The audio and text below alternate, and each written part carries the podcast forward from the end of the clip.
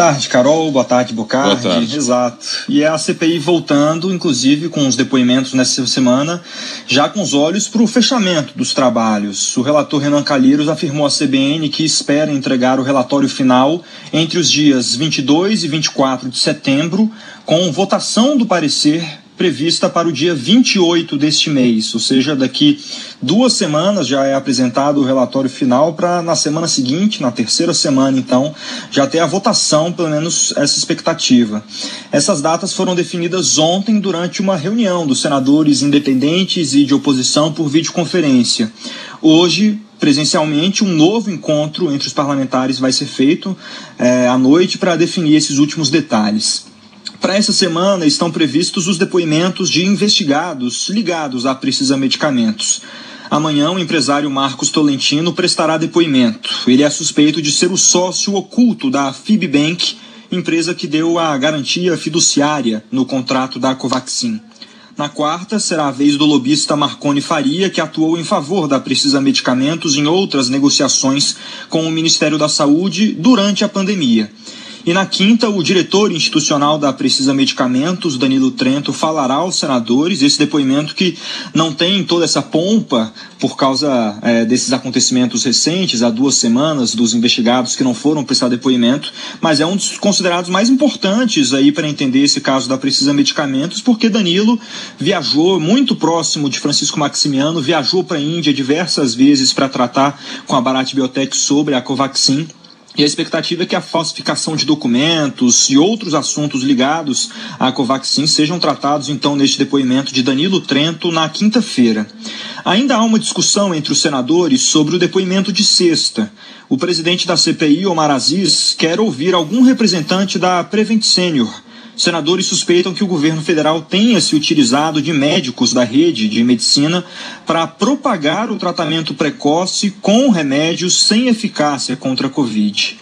Segundo Renan Calheiros, a CPI já tem elementos para encerrar os trabalhos daqui, essa, daqui duas semanas. É, a ideia é que o relatório seja apresentado ali 23, 24, 22, 23, 24. Nós vamos ter mais, provavelmente, duas semanas né, de, de depoimentos. E a gente tem que, que aprofundar as investigações que estão postas. E precisando, né, essa coisa da precisa, essa coisa não é mais a precisa, é, a, é também a, o FIBBank, entendeu? É, é, e ver o que é que vai aparecer da BTC Log, eu conversei há pouco também com o presidente da CPI, o senador Omar Aziz, e ele fez uma ressalva. Ele disse que o encerramento dos trabalhos pode ser adiado caso surjam fatos novos relacionados, especialmente a Precisa Medicamentos ou a VTC Log. A reunião que tivemos ontem, nós fizemos o cronograma de ouvir algumas pessoas ainda. Se surgir um fato novo, aí sim nós iremos é, prorrogar a CPI. Mas caso não, eu acho que nós chegamos às informações preciosas que o Brasil não sabia e que a CPI está tá mostrando no Brasil. São fatos que tem que continuar a ser investigado pelos órgãos competentes e as pessoas responsáveis têm que ser penalizadas por isso. Mas nessa fala do presidente Omar Aziz, inclusive, Carol, é importante porque ele fala então nessa, desse indiciamento, desses indiciamentos que serão feitos pela CPI e nessa investigação que deve seguir então no Ministério Público Federal, na PGR, com Augusto Aras, é, sendo que há poucas semanas o relator Renan Calheiros falava que já queria entregar um relatório completo, sem a necessidade do Ministério Público Federal fazer novas apurações para é, confirmar essas provas que serão levadas, então, é, depois do, do término, nesse relatório final da CPI da Covid. Isso porque os senadores já falam abertamente que é muito difícil encerrar a investigação sobre todos esses pontos que foram levantados pela CPI, porque cada dia aparece uma coisa nova e eles falam que é muito difícil amarrar isso tudo nessas duas semanas. Uma definição também importante da cúpula da CPI da Covid é que o ex-secretário executivo do Ministério da Saúde, Elcio Franco, terá de retornar ao Senado para prestar um dos últimos depoimentos. Já há uma linha de indiciamento muito clara sobre o coronel, porque ele centralizou toda a negociação de vacinas. O depoimento de Elcio deve então ser prestado na próxima semana. Carol. O César, e a CPI conseguiu então vitórias no judiciário hoje, né?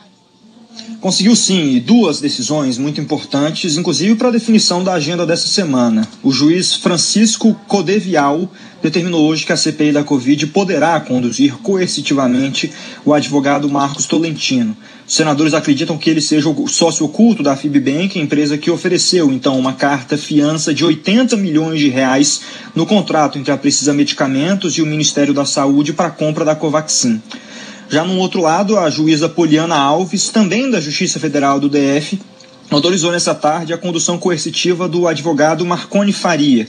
A CBN revelou em agosto, na primeira semana, é, na primeira quinzena do mês passado, que Marconi Faria atuou como lobista da Precisa Medicamentos em negociações com o Ministério da Saúde, usando da relação próxima que ele tem com os servidores da pasta, inclusive o ex-diretor de logística Roberto Dias, mas também com pessoas ali em áreas mais administrativas.